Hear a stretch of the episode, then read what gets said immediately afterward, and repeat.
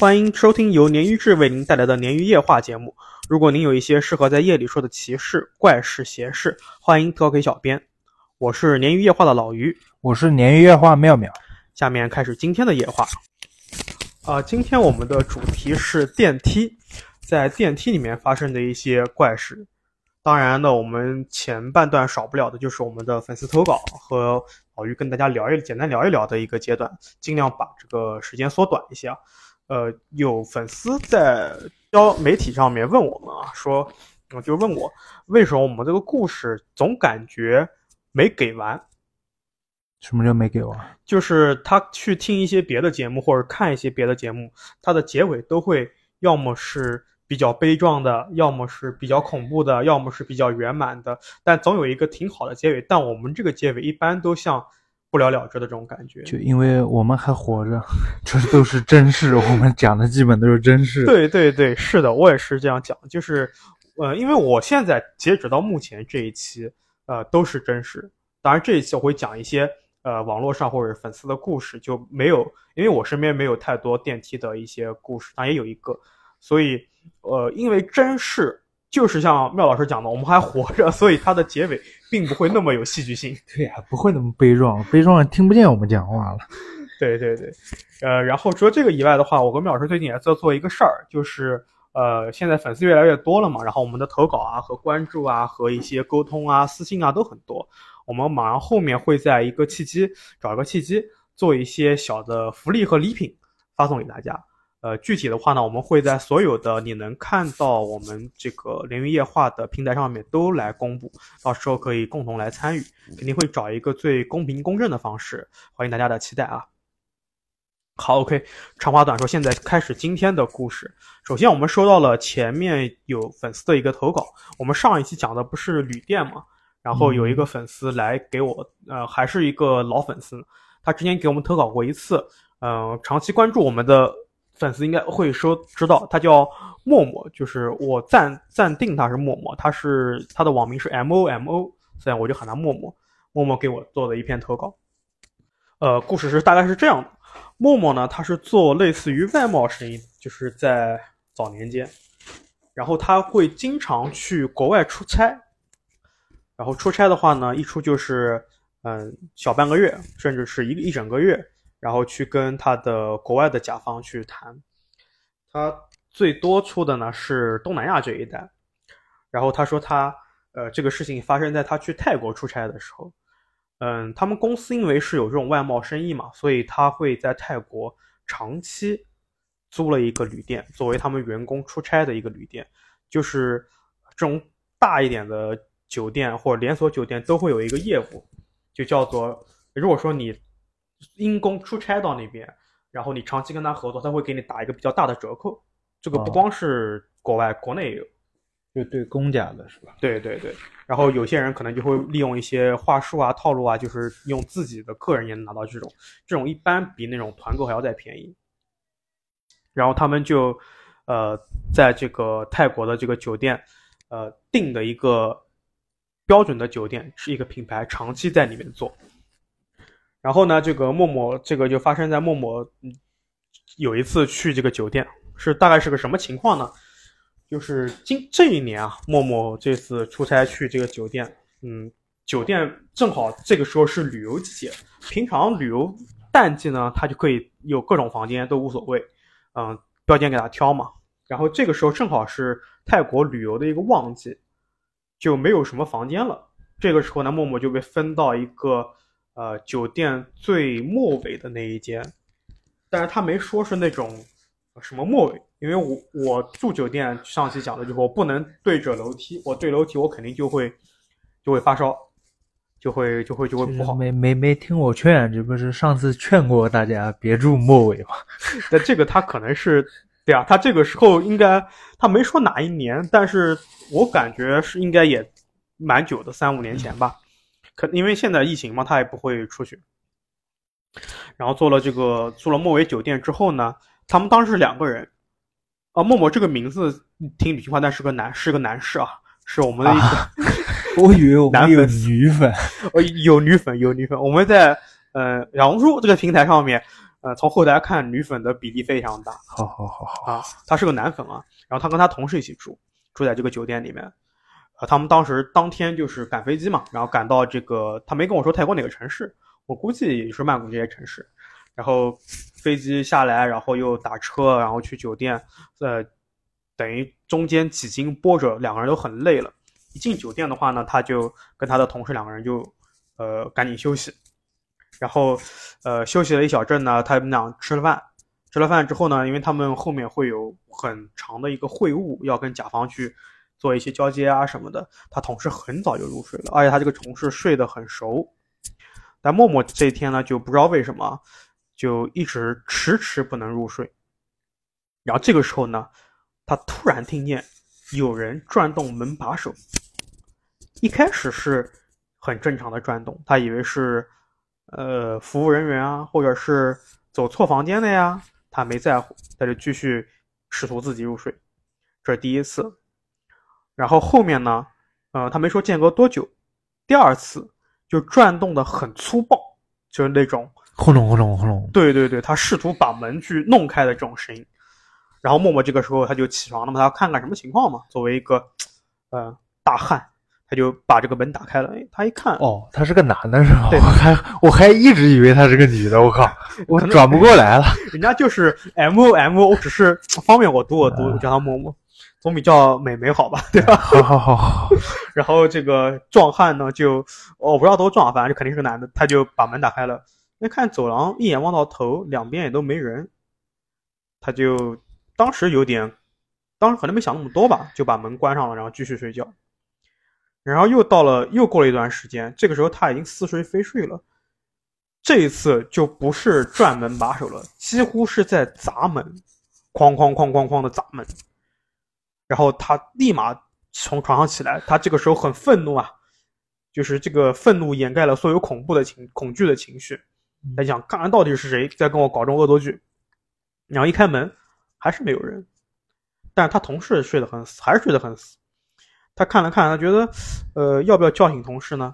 他想想他也没叫，然后他就跑到酒店前台，也他跟我说用半生不熟的英语加手势跟前台在交流，就是他不是说英语不好，就是泰国人的英语有泰国人的口音，嗯，就就跟日日日系的英语对对差不多是吧？他听的不是特别懂，他本身英语应该很好的。然后交流完之后呢，意思就是说，呃，我要我要看监控，因为我现在觉得就是有人要进入我的房间，这个是一个非常的呃违法的一个行为嘛，对我们的人身安全造成影响，我要看监控。一开始这个泰国前台非常不愿意，就是各种拒绝，各各种说 no，然后他说我们那我马上报警。然后这个时候泰国前台最后就没有办法了，就说我去问一下我们经理吧，然后就消失了一两分钟。这个经理应该非常非常爽快，就立马给他开开放监控了，他就去看了。那这个时候就看到一个比较灵异的事情了，就是我们现在的这个场景是默默他已经跟他的同事入睡了，所以他们穿的都是自己的睡衣，他没有穿酒店的衣服，他们穿的是自己的睡衣，但肯定跟他们白天穿的衣服是不一样的。嗯，然后他去找前台的时候也是穿着睡衣去找的。这个时候他看到监控里面，第一开始门把手第一次转动的时候没有人，但看那他看那个时间点就是在他门把手转动是没有人的。第二次开始有人，你猜是谁？谁？他自己，他自己在转动，很用力的转动门把手，试图进门，这是第二次。然后中间，呃，可能他监控就是放的很快，中间陆陆续续有人，但没有人去碰他们这个门。第三次的时候也是已经很晚了，四下无人，然后去撞门的还是他自己，穿的是睡衣吗？就是他自己的衣服。他当时人都傻掉了。有点像那种那种电影，就是无限循环的那种对，就是像是什么恐怖恐怖游游轮、对彗星来。时那夜那种。然后这个时候呢，默默就整个人已经傻掉了，但是他第一反应就是这地方肯定不能住，他赶紧回去喊他的这个同事赶紧走，或者不管走不走，就要把他喊醒嘛。嗯，然后他回去的时候，他发现自己没有带房卡，他开始砸门是吧？他先是像视频里面一样的去转动门把手，然后后面砸门，就是跟视频里面发生的一样，只是他现在这个动作是连在一起的。就是个循环一样的感觉。对，然后砸门之后门开了，他没有看到任何人出来，但是他进去了，然后他就是他同事给他开的门，他就跟他同事把这个事情说了，就是简单的说的很快，就同事赶紧走，然后他们俩就去酒店的这个大堂坐着。他们嗯这个时候没有办法，他们去找前台，就意思是给他们换房间，这个房间肯定有问题。然后前台的表现和整个酒店的表现也就比较不一般，就是正常来说，呃，无论我觉得应该无论是泰国人还是中国人，都会跟你询问一下，或者是跟你纠结一下这个事情怎么可能是这样呢？那他们好像默认这个事情就是应该这样发生的，就他们没有觉得这个有什么奇怪。见怪不怪了，对但是当时酒店因为是旺季已经满了，而且他们这个房间确实是没有房间了。然后他跟同事就在酒店大堂将就了一夜。当然了，后面就是第二天他们出去，呃，做就是做完工作啊，谈完事情之后，跟甲方谈完之后，他们立刻就自费去找了另外一个酒店去住，就没有在这个酒店入住。但这个事情就很挺诡异的。这何止诡异？但也没有什么没有什么危险，我感觉没有什么特别危险，但就是是个怪事，是个诡异的事情。这就是我们这位壮汉或者是帅哥默默的投稿，到此为止。OK，听完了默默的故事，下面讲老于的事情啊。先讲一个小事，给大家开开胃。就是老于住的这个老小区，大家也都知道的，那很多房子都是一九八五年建的，一个非常非常老的小区。然后它整个物业啊各方面都是应该是居委会在做，所以它各方面呢不是特别的及时，无论是垃圾处理啊、车位啊等等等等问题。这几年发生个什么事儿呢？呃，在老于走出他就是走出我这个小区房子啊，走到一个十字路口的时候，小区的十字路口的时候，有一个地方有一个地上啊是一个被压扁的乌鸦，就是一只鸟，但它死了。死了之后呢，没有人处理这个尸体，它被压扁了。就这种开车的人应该知道，在高速公路或者是高架的地方，经常会看到一些小动物，其实挺惨的这样子。这个倒是不奇怪，奇怪的是什么呢？呃，这个事情发生之后啊，然后没几天，这个尸体就被收拾掉了。过了一个星期，又有一只鸟，不知道是什么鸟，死在同同一个地方。为什么是同一个地方？就是虽然这个尸体被处理掉，但它的印记并没有被清理得很干净，所以它的印记就留在那个地上。然后又一只同样的鸟，用同样的姿势出现在这个地方，同样也被一开始还是有一点这种立体感，然后也被压扁了。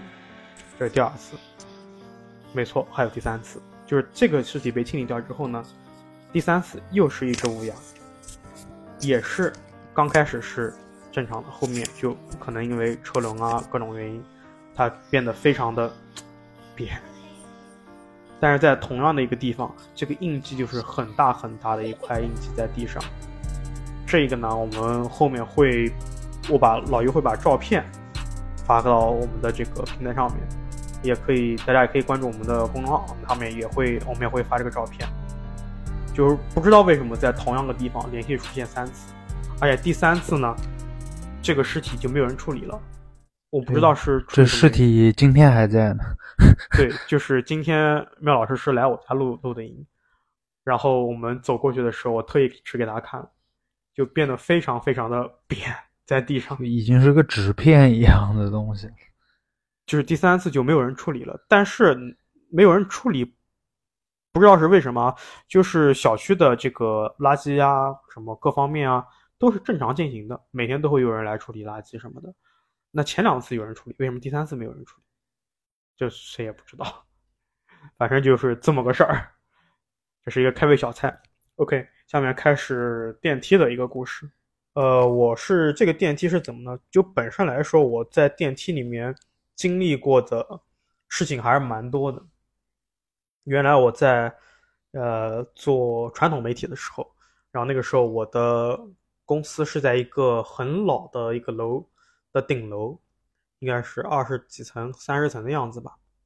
然后有一次我们坐电梯，一电梯人，然后电梯到十九层的时候突然停住了，然后停住之后呢，我们试图把门按开，因为不知道什么原因嘛，就按开门，啊没反应，然后就在这刹那间，电梯开始往下坠，飞快的往下坠，一直掉到七层还是九层的，然后电梯空刹住车了，就是在往下坠的时候就知道电梯在刹车了，就那种声音很剧烈嘛，就根本没有像这种。影视作品里面描写的你当时有什么反应啊，或者什么？因为太快了，就两三秒钟，你根本没反应。等你反应过来的时候，电梯已经停住了，然后门开了，然后他所有人都下电梯了。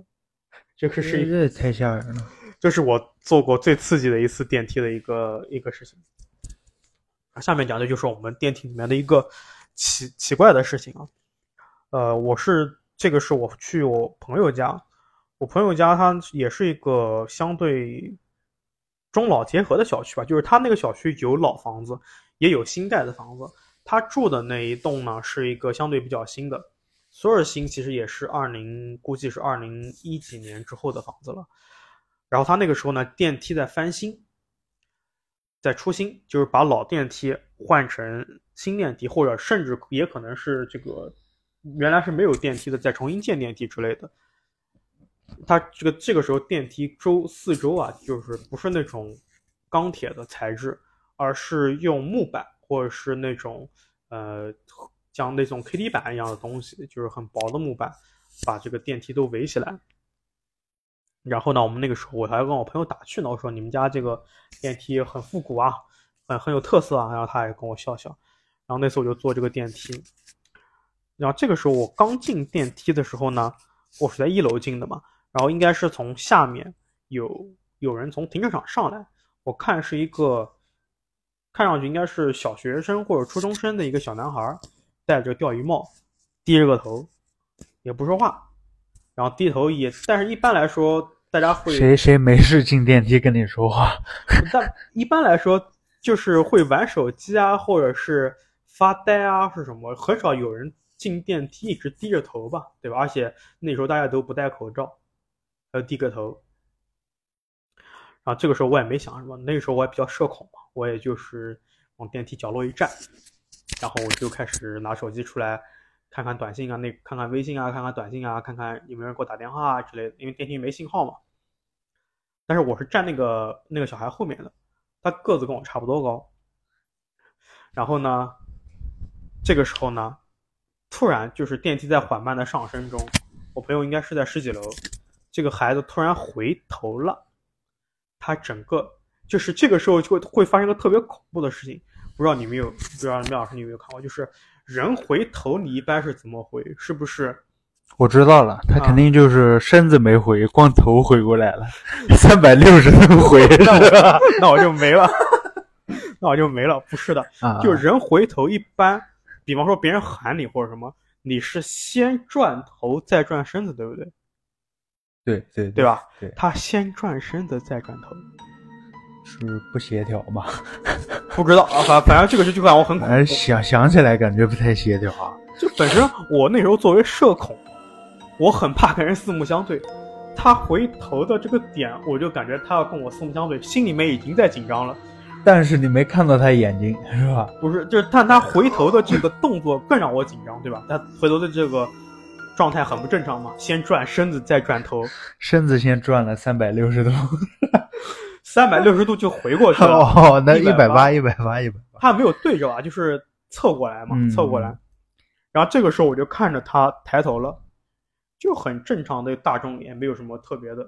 但是他不停的眨眼睛，就飞快的眨眼睛，就一直眨，一直眨，一直眨，这样眨眼睛。当时我感觉巨恐怖。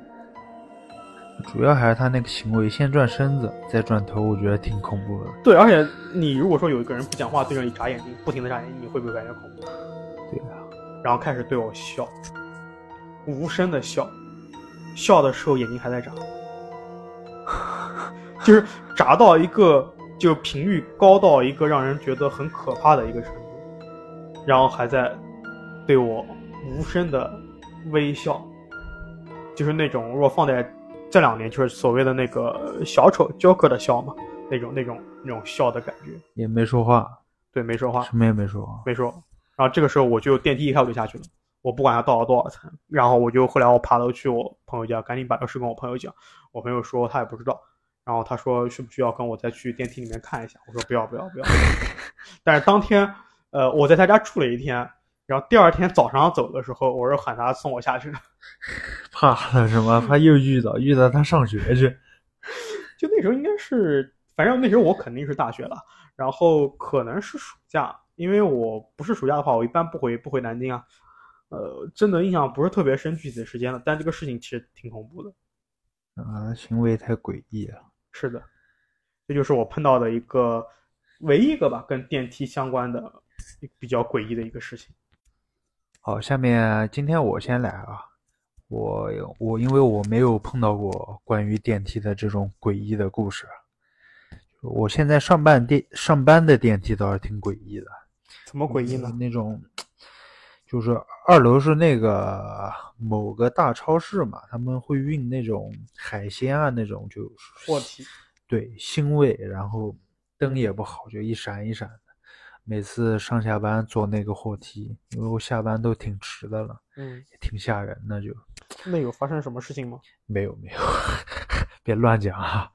但是那会发生什么事情吗？就是感觉它三层楼，就是这个电梯啊，它得它得坐好久，就得坐个七八层的样子才能到。就电梯它会运行的很慢，是吧？，对，特别慢。然后里面的灯就是那种闪烁的那种高频率闪烁的那种。从科学的角度讲，是我觉得可能是因为它是货梯，它的嗯载重比一般的电梯要大，所以它只能更慢的走，对吧？是这个我理解嘛？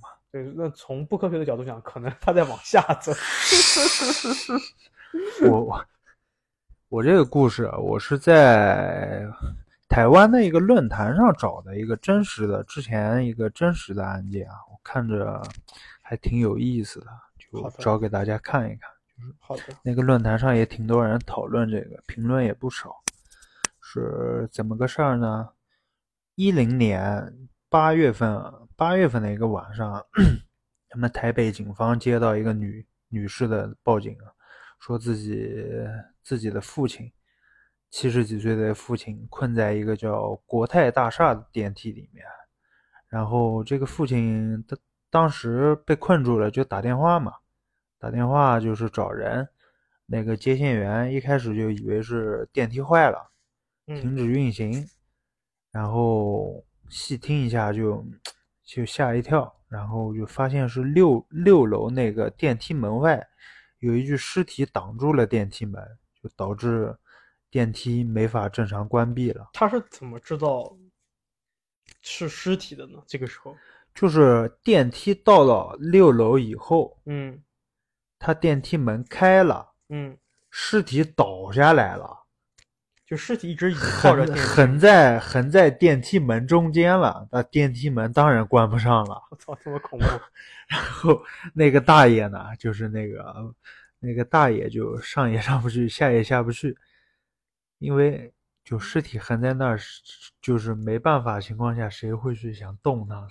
对吧？他就先打电话找人了。他就是，那这个就很奇怪，就是这个事情是尸体是刚死不久的尸体，还是说是已经你听，你听，你听完了，然后就报警了吧。报警，报警到那个大厦，就是警警方一调查，发现六楼是多年没有人使用的，之前楼道上被屋主加了一扇门，就是即使爬爬楼梯上去，也无法就是嗯行驶到电梯处。然后当时那个六楼的那个业主嘛，嗯就主人在外地也没法赶来开门。嗯 警方是可以那个，警方是建议就是暴力那老头就是嗯，自己把尸体挪开。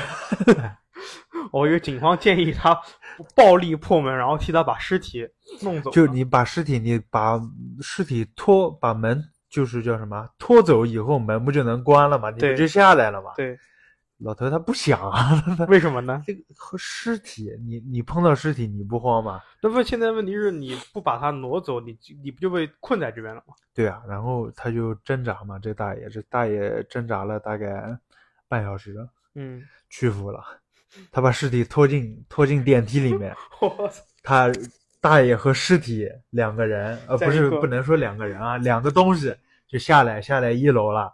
在一个密闭空间里面，对 对对，然后大爷就特别慌，脸色惨白的就跑出来了。然后警方警方就就就把尸体就就就叫什么调查一下，就、嗯后来保安看到这尸体了，嗯说这是前两天刚失踪的陈阿姨，也是楼里面的人，对楼里面的人，保安都认识的。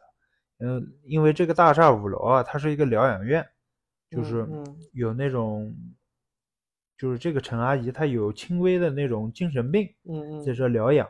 嗯据说呢，六天前陈阿姨她吃了午饭以后从疗养院出门嘛散步，然后嗯就没回来了。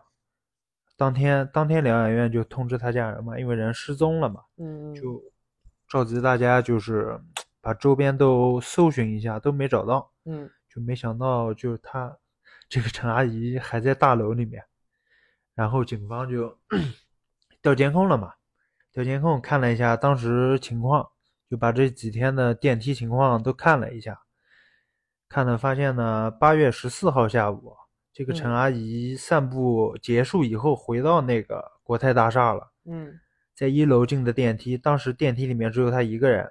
嗯陈阿姨呢就按了楼层，从那个视频里面，就监控里面的动作看到呢，她只按了一下，嗯，然后电梯就开始运行了，嗯。但是没有在那个五楼的疗养院那边停下，嗯。而在六楼停了，嗯。应该是她按错了，嗯就是按到六楼了。对，她当时没有没有发现，这陈阿姨没有发现，门开了以后，她走出电梯了。嗯。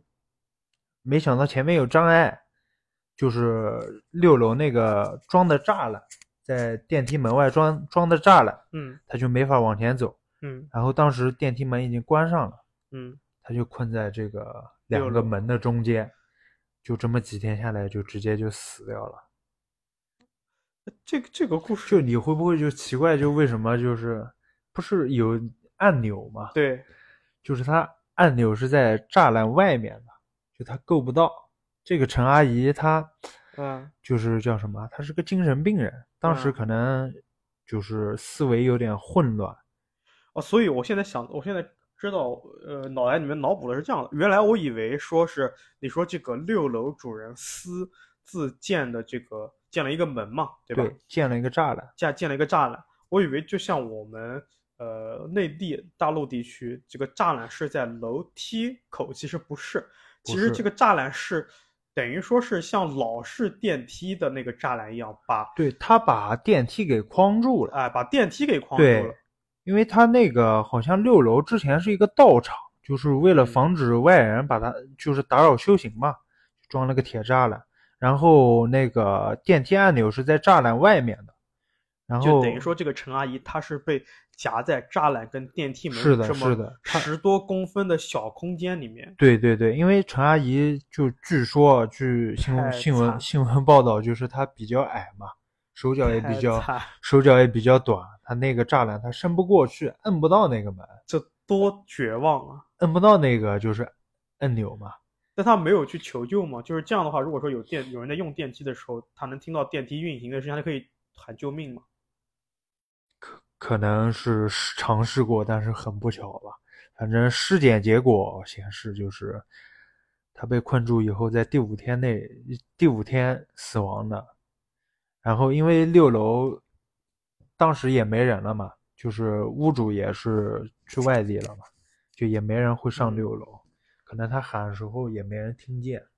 这个是让我想到我之前之前说的，我有个台湾网友，他会给我一些建议啥的，我会跟他聊。他本身也是做，呃，真的台湾和香港那边人巨信这些事情，风水啊、鬼神啊这样，他就做这个事情的，就类似于灵媒这种这种事情。他跟我有一次聊天聊过，就是说台湾那个地方，呃，寸土寸金嘛，跟香港一样，都是寸土寸金，所以很多时候，他有那种很大的楼里面，他会有一个房间，比方说，呃，我们这个楼有呃三零一、三零二、三零四，它三零四整个房子都是用来做灵堂，就是它里面放了各种各样的骨灰盒，就它作为一个民营的公墓的形式存在，它里面放的全是人的骨灰，然后你可以定期过来到这个房间里面去祭拜。好像好像是是这样的，好像我之前看到过，就是我经常就是翻墙出去，就是 看这种怎么去这个这个要不要剪掉？我是不是违法了？对他们香港还有台湾那边确实是是这样的，那就是真的是挺那个的。这个故事告诉我们，就是一定要支持城管，防止违建。对这个这个太太太太倒霉了，这个。哎，太绝望！你要人在对，他是他应该是活活饿死、渴死的，在那边五天、六天的样子。这种人死前他要再穿个红衣服，对，然后不是说哎呀，当然要尊重这个死者，但是真的是这种环境不要太绝望。就是你明明在咫尺的地方就是你的希望，但是你就没有办法去去够到、去碰到、去。主要解脱，他他可能就是精神还稍微有点问题吧。有，我觉得正常人的话可能会可能会有机会生还。对，起码他会用更用各种方式来呼救嘛。对对对，就是然后警方又看监控，就是这个大爷呢是八月二十号晚上，嗯，大概八点三十三十八分的样子，嗯，坐电梯到六楼的，嗯。然后就尸体就这么倒下了，就是也是这个大爷发现了这个，让这个事情得以被发现出来。对，然后大爷为什么去六楼呢？因为他女儿，他女儿不是住在六楼，他这个也是按错了，也是按错六按错按到六楼了，然后才发现这具尸体的。也是巧，就这两件事都是一不小心按错了，也是巧合。就这这这是真事儿，好像后来我看那个就是搭违建六楼搭违建的赔了大概多少台币我不记得，大概二十几万人民币的样子，就为这件事情就是赔偿赔了二十几万人民币，因为这个违建。是的，是的，这个其实要放在内地的话就不好说了。然后我看论坛底下网友评论嘛，就各种天马行空就开始了，说什么嗯。八月二十号是就是一零年那那一年，嗯，是农历七月十一日，四天之后就是七月十五是鬼节，中元节。然后六楼是什么道场？他他还不是正经的那种教，是什么邪教？对，最近不是流行那个咒嘛，然后他也是根据那个各种恐怖事情改编。对，就就就那个咒观众的那个是吧？对，其实这种。不同的这种乱七八糟的教啊，你别说在香港、台湾了，在内地都有很多的这种。其实真的是大家信有信仰固然是没有问题啊，真的是慎重吧，别乱信。对，慎真是说就是因为这个事情，就是吸引这个这个陈阿姨，就是吸引到六楼了，然后。看张大爷进电梯的时候呢，是说他按的其实是他女儿那层楼，但是为什么又会到六楼了呢？就是被吸引过去的，同性相吸吸引过去，就是也是到时间了。这也是网友的评论嘛，我们也就是不能算图一乐吧，就是 OK 发散一下。呃，我正好我这边今天讲的也是一个台湾的一个故事，呃。可能这个台湾省啊，咱们台湾省这边这些用词用词 很非常斟酌，是吧？很合理嘛，用词。对对对，当时我在这个看到这个故事的时候，就会有想到，哎，这个故事应该很多，它比较有名吧？这个故事，只要你搜电梯，你搜怪事，搜骑士，你只要这几个关键词放在一起，这个事情肯定是前前五，甚至前三，比较有名，是吧？对，比较有名。呃，是什么个事儿呢？是在台湾省的彰化县。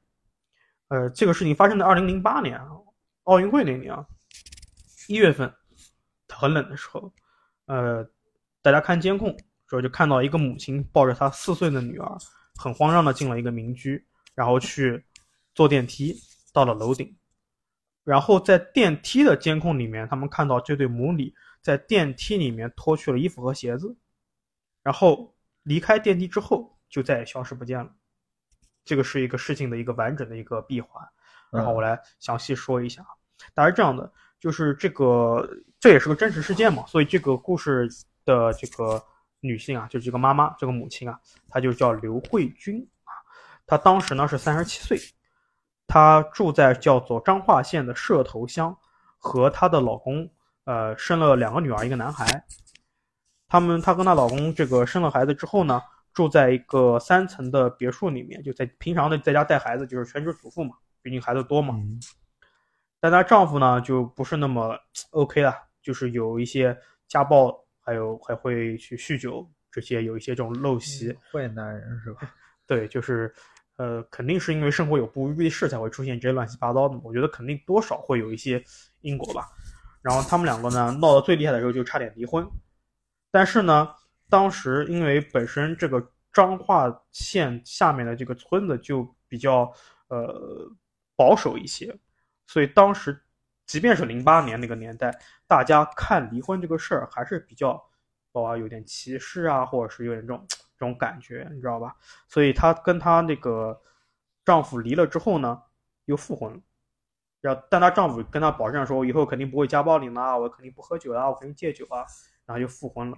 因为一个单亲妈妈顶着离婚的头衔，又不是什么问题，就是特别不好，在他们那个那个地方啊那个年代，所以他们俩复婚之后就生了一个小女儿，也就是我们之前说这个案子发生过程中被带走的那个小女儿啊。当然，就跟所有故事里面一样啊，这个复婚之后呢，这个丈夫啊并没有刚好两天，并没有完整好。又开始喝酒，又开始家暴，然后呢，这个据他这边的邻居和家人讲，因为这些事情又重蹈覆辙，所以刘慧君呢，就是我们的这个母亲，这个女主角，她整个人的精神状态就已经不太稳定了。然后在当当时的一月八号、一月二十号、一月二十号的下午呢，两三点钟的时候，这个时候刘慧君就带上她四岁的女，就是她的小女儿。骑着摩托车离家了，她先去了她的娘家，她自己就是孩子的外婆家，然后坐了一会儿呢，就离开了。